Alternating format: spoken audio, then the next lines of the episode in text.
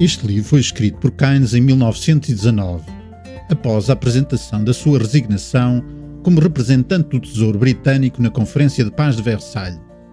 Segundo ele, tudo o que se estava a passar era demasiado.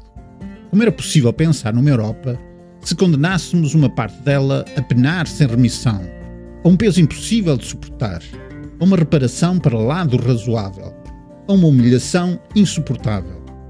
Era fundamental pensar o futuro, ultrapassando o passado. Não se tratava de esquecer, perdoar, mas era necessário procurar formas para voltar a ter crescimento económico, paz e prosperidade. Como alcançar esse nobre objetivo com o peso insensato de sanções, reparações e dívidas?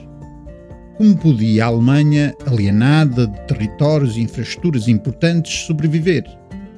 Mas não se tratava só da Alemanha, porque as relações comerciais são um dos pilares do desenvolvimento de todos os países europeus. E a Alemanha era um país grande. A sua amputação tornava toda a Europa mais pobre.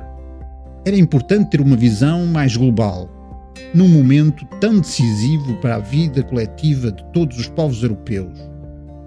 Mas ninguém esteve à altura dos acontecimentos. E depois, já sabemos o que aconteceu a seguir. Boas leituras!